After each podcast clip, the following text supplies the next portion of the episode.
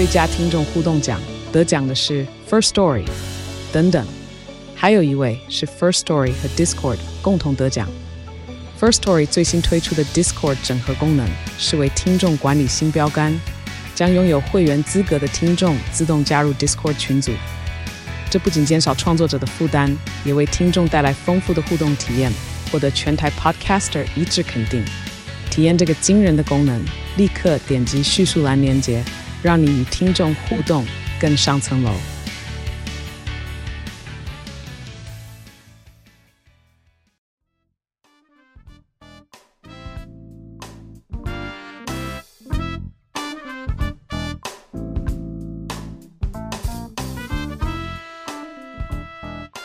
欢迎收听怪奇研究室，我是研究员 JC。那大家这周过得怎么样呢？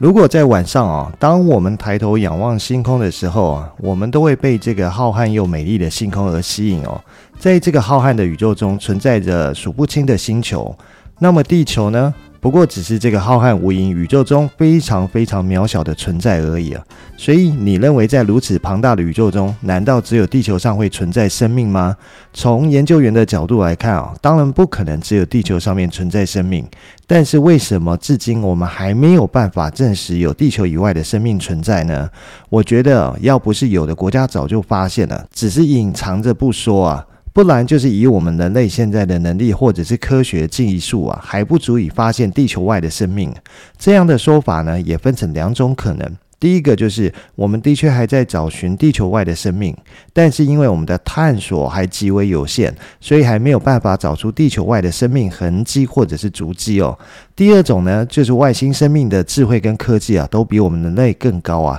所以他们总是会在我们可能快要接触到他们的时候藏起来，或者是把我们的搜寻设备给嗯消失掉，或者是暂时无法作用啊，让我们总是找不到外星生命的痕迹或足迹啊。那么，为什么研究员会这样说呢？当然，这就跟今天要分享的故事有关了。我们都知道啊。在我们人类现在所认知的宇宙中啊，是一片漆黑与寂静的状态啊。而且不管是哪个国家的太空人在执行太空任务时，除了一起出任务的太空队友外啊，基本上是接触不到其他有生命体的机会啊。所以说呢，当太空人在浩瀚的宇宙中执行太空任务时，如果你突然听到太空站或者是太空船外传来声音的时候，会是什么样的心情啊？这个声音呢，如果还不是一般自然产生的声音啊，那你。会是惊讶还是恐惧，还是说你会感到有点兴奋呢？根据网络上流传的一段故事是这样说的哦，就是中国的首名太空人杨利伟。就曾经在太空中听到难以解释的声音啊，而杨利伟呢，是在二零零三年的十月十五号搭乘神舟五号太空船进行他首次也是唯一一次进入太空的任务啊。在任务过程中啊，杨利伟按时向地面报告他的情况，一直到他返回大气层中断通讯之前呢，都与地面保持通话，并且告知一切都很正常。在神舟五号开始第八次环绕地球轨道时，杨利伟还告诉在地面上的妻子说。在太空的感觉很好啊，太空的景色非常美啊。杨利伟在太空还吃了三顿挺丰富，还有点航空特色的饭哦。他在太空的食物里面包括一些小月饼啊、宫保鸡丁、蒜泥白肉、八宝饭、绿茶，还有一些肉、鱼丸子这些东西啊。根据杨利伟的介绍，所有的食物都是必须做成一口就能吃下去的一个大小啊，而且考虑到神舟五号有可能降落在无人区啊，所以它的太空舱里面备有枪、刀，还有帐篷等基本的生存工具哦。在经历了二十一个小时的飞行哦，环绕地球轨道十四周哦，航行超过六十万公里后，神舟五号在北京时间二零零三年的十月十六号早上六点三十分，在内蒙古主要着陆场成功着陆啊。返回舱完好无损哦。然而在返回地面之后呢，杨利伟的心中却是五味杂陈哦，满是无法解释的疑虑啊。在网络上流传的这段故事是这样描述的哦，他写说呢，按照杨利伟的记忆说，在太空船进入太空之后，他突然就听到了敲门的声音。由于当时的技术还不够进步哦，所以并没有找到答案。但是这个奇怪的敲门声到底是哪里传出来的？又或是什么样的声音呢？当时的神舟五号太空船啊，在二零零三年的十月十五号，从酒泉卫星发射中心发射成功啊，从火箭飞行到离地面四十公里的高空时，因为火箭跟太空船之间产生了低频共振，再加上超负荷的引力的关系哦，曾经一度超出了正常人类能承受的一个极限值，这就导致了当时在太空船中的杨利伟呈现没有任何行动的一个模样哦。而当时地面的指挥部的技术人员也表示啊，透过了监视器画面，的确看到杨利伟在太空船中没有任何动作的模样。至于杨利伟本人呢，这是后来在二零一六年的一次采访中证实了，当时的他呢，其实已经昏迷过去哦。只是很幸运的是，这样的状况仅仅维持了二十六秒，他就苏醒过来。至于太空船在发射后的十分钟内哦，就正式进入了预定的轨道啊。到了这个时候，杨利伟也终于放心下来，因为总算是度过了太空船发射中最危险的过程。接下来，太空船呢便进入漂浮在浩瀚宇宙之中哦。这对于杨利伟而言哦，看着窗外的地球，想必心中一定是非常的兴奋啊。之后，杨利伟便开始进行他计划中的任务哦。可是，也就是在这个时候呢，他遇到了他无法解释的现象，那就是在这片寂静的宇宙之中哦，杨利伟居然听到太空船外面传来咚咚咚的敲击声。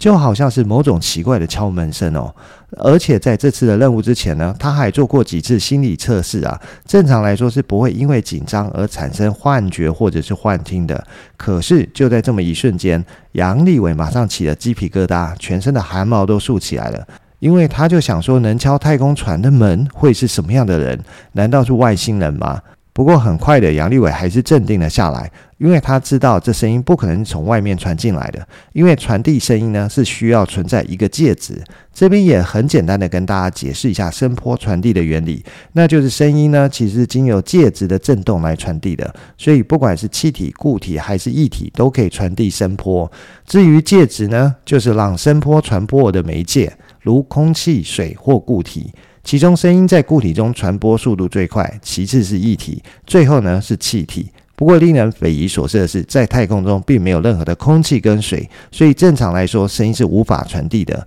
而杨利伟当时就猜测到，这个声音应该是来自于太空船的内部，或者是太空船内部的仪器出了什么问题，才会产生类似敲门的声响。不过，如果是后者的话，那状况就更加危险了，因为杨利伟会不会因为仪器的故障而回不了地球？所以，杨利伟当下呢，赶紧仔细检查一下太空船的内部。在检查后，他发现没有任何的异样。这个时候，他虽然放心下来哦，甚至想说自己刚刚是不是因为太紧张而出现了幻听呢？可是还没等到他真的冷静下来的时候，他又听到这个声响，又是咚咚咚，类似敲门的声音。于是杨利伟就再次的快速检查了一遍。不过所有的仪器在检查之后还是一切正常，这就让他感到非常的困惑啊！难不到是真的有人或是不知名的物体在外面敲门吗？那杨利伟就一脸迷惑的靠在窗户上，可是靠在窗户上，他只能看到宇宙还有湛蓝的地球而已。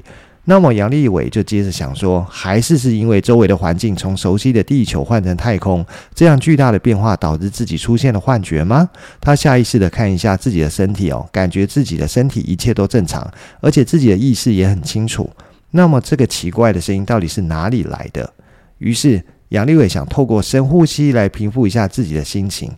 不过很快，那奇怪的敲门声又再次响了起来。讲到这边呢，也想请听众朋友设想一下，如果你自己一个人身处在一个未知的环境里面，而且还能肯定这里没有任何人、没有任何动物或其他生命的存在，这个时候如果突然出现了奇怪的声响，那种未知的惊吓或者恐惧啊，是不是就像大海啸般向自己袭来一样，躲都躲不掉？而且从科学的角度来说，在宇宙中是不应该出现这种奇怪又诡异的声响。但是这个敲门声不但发生了，还不定时的持续发生。如果是你的话，会怎么办呢？在这趟长达二十一小时的航程上，哦，他一直被这个神秘的敲门声所困扰。但是从科学的角度来讲，根本不可能有人可以在每秒以七点九公里的速度在飞行的太空船上敲门吧。但是当时中国的太空技术还不具备能在宇宙行走的条件，而杨利伟也没有打开太空船舱门出舱的许可，因此他在经过一段时间的思考之后，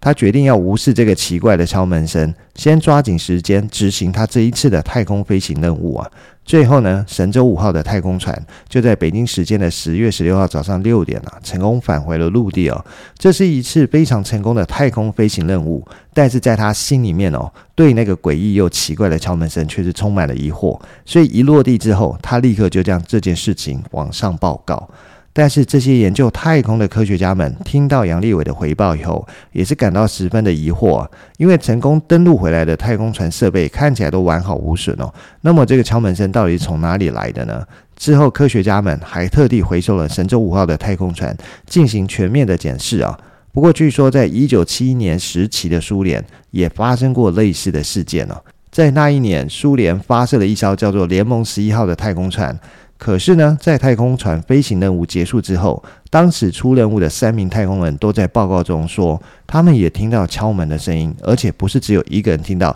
而是三个人都听到了。但是他们三个人同时产生幻觉或者幻听的可能性啊，简直是微乎其微啊。那前面也提到，科学家在回收了神舟五号进行仔细的检查时，结果发现了一个惊人的现象哦，那就是太空船在经历太空旅行之后，神舟五号竟然出现了外壳上的形变啊。在这边呢，先跟大家解释一下什么叫做形变。在机械工程学里面呢，形变是物体由于外力作用而产生形状的改变。至于这些外力可能是拉力、推力、剪力、弯力或者是扭力等等，进而造成伸张、压缩、凹陷、凸起、切变、弯曲或者是扭转等等的形变。而神舟五号太空船就被检查发现有形变的状况，而且被层层包裹的内壁啊，也出现一定程度的形变。也就是说，神舟五号可能在极短的时间内遭受到极高温度以及极低温度的影响啊，这才会在极大的温差下。发生了形变，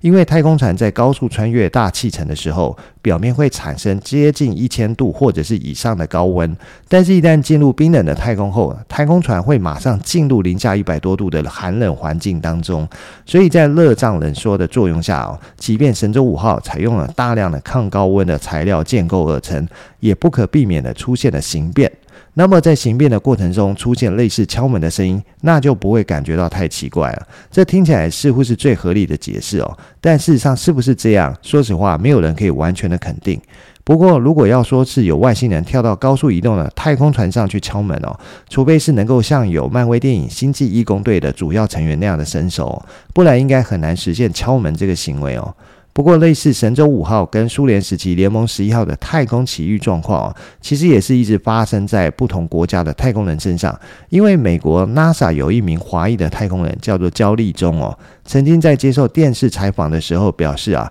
自己也曾经在执行太空任务时遭遇到一些很奇异的现象哦。那是发生在二零零五年的时候，地点呢，则是在国际太空站上面。当时的他正在给这个太空站外面的一个装置安装设备，可是就在一瞬间呢，他发现太空站的周围竟然出现了五个类似相机上面灯泡的物体，而且看起来是呈现一个有编队的状况，是呈现一个三角形的一个形态在移动。当时的他还在想这是怎么一回事啊？不过，当他准备仔细观察的时候，太阳已经升起啊，整个人跟太空站都处在太阳照射的状况下啊，导致焦立中无法仔细看清楚啊。但是焦立中确定他看到的那个三角形的编队哦，应该不是任何的星系或星球的错觉，而其实应该就是 UFO 啊。不过 UFO 也不可能在宇宙里不停地移动啊，就像我们的交通工具都需要补充能源一样，电动车需要充电，汽油车需要加油，所以即便是 UFO，也应该是在地球太空站的附近呢有一个基地，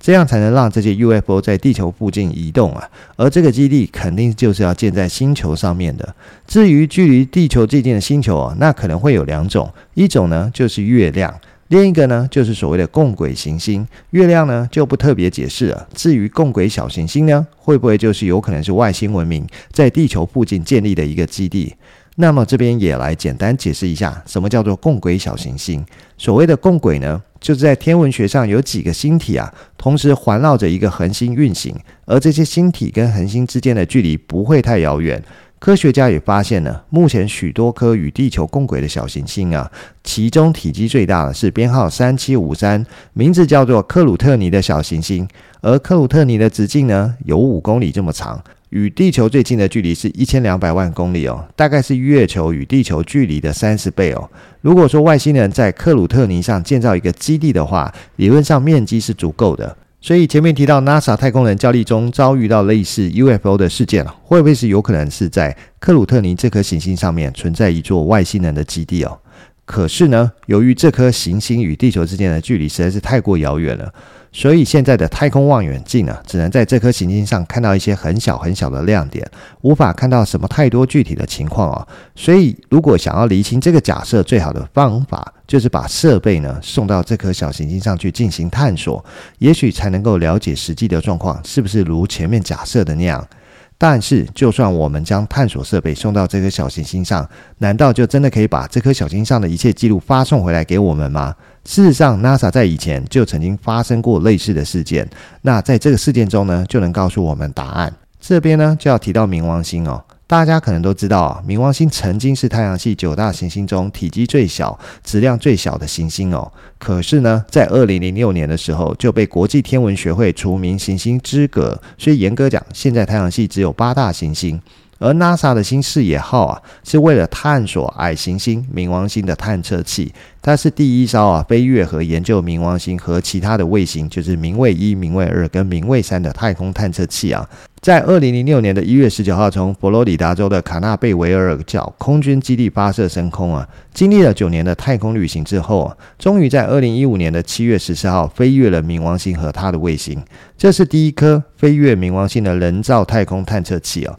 之后，NASA 还指望着新视野号发送回来的各种冥王星资料啊，没有想到就在这个关键的时刻，新视野号居然失联了。新视野号原本计划在七月十五跟七月十六啊，对冥王星周围的空间来做深度的搜索啊，因为这两天新视野号所在的位置哦，刚好可以完美的覆盖冥王星周围的空间，这是绝佳的时机啊，可以来发现完整的冥王星哦，甚至确认是不是还有一些我们不知道的卫星啊。可是就是在这么关键的时刻，新视野号发送回来的图像里面，却连冥王星的一颗卫星都没有找到。仿佛是有什么力量刻意让机器宕机了三天呢？完美的错过需要拍摄的物体哦。根据 NASA 的新视野号在冥王星上传回的资料显示啊，冥王星厚厚的冰壳下存在一个总水量和地球海洋差不多的冰下海洋。研究就发现哦，虽然冥王星跟太阳之间的距离非常的遥远，让它处在极度黑暗跟寒冷的环境之下，但是冥王星形成的时候，它的内部是具有热反应的，而且这种热反应一直运作到现在哦。这也让过去的四十多亿年的时间里啊，冥王星内部一直存在着冰下海洋。这也让科学家不排除冥王星有可能有生命的存在哦。不过，NASA 后来拍下的冥王星画面却十分的奇怪，那就是可能拍到一个巨大的生物啊。在这个画面上看到冥王星的地表，竟然出现了一个体型庞大而且外形类似蜗牛的生物。这个画面上可以看到是有一个很像蜗牛的物体在冥王星上爬行。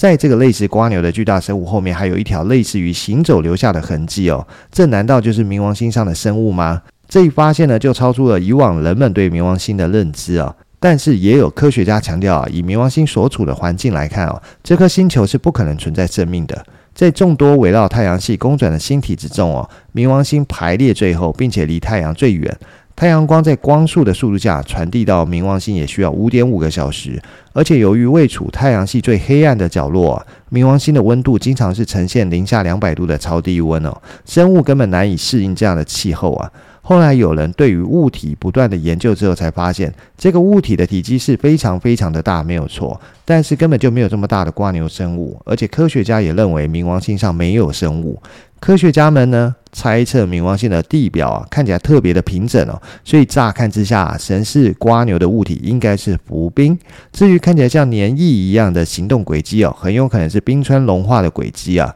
无独有偶，在火星上进行探测的好奇号也曾经发生过类似的状况。在二零一三年，好奇号曾经有到达过一处叫做盖尔撞击坑的环形山呢，并且在那边检测到大量的甲烷。这种气体呢，是由微生物和动物进行代谢而形成的。因此也被认为那里是有生命存在的一个标志啊！这一发现呢，就极大的鼓舞了科学家们在火星上寻找生命的信心啊！因此，盖尔环形山便成为科学家研究的焦点哦。但是就在好奇号拿到样本，马上要检测出结果的时候，好奇号突然就宕机了。也许你又认为这又是一另外一个巧合而已。但是在好奇号宕机后呢，就进入安全模式。而 NASA 的工程团队呢，则是利用备用电脑系统进行电脑移换以后呢，才能进行好奇号的修复哦。最后总算是解决了宕机的问题哦，让好奇号再次开始运作。可惜的是，好奇号之前采集到的岩石样本居然已经遗失哦。这一次的意外巧合让不少 UFO 论者猜测哦，这会不会很有可能是外星人在暗中观察我们的行动，并且适时的干预啊，让好奇号设备宕机呢？所以，将节目一开始提到的太空船奇怪的敲门声、焦虑中巧遇的三角形 UFO 组合、好奇号的宕机、新视野号的失误等等事件，难道这些都只是单纯的巧合吗？当然，这些问题都没有正确的答案。但是，我相信哦，很有可能哦。有一些事件是真的是设备故障，但是也有一些事件哦，很有可能是有外力影响或者是介入啊，故意造成它没有办法正常的运作啊。但是这些问题，相信我们都不可能在短时间里面会有正确的答案。好了，那这集节目时间也差不多喽，就先到这边了，我们下集再见了，拜拜。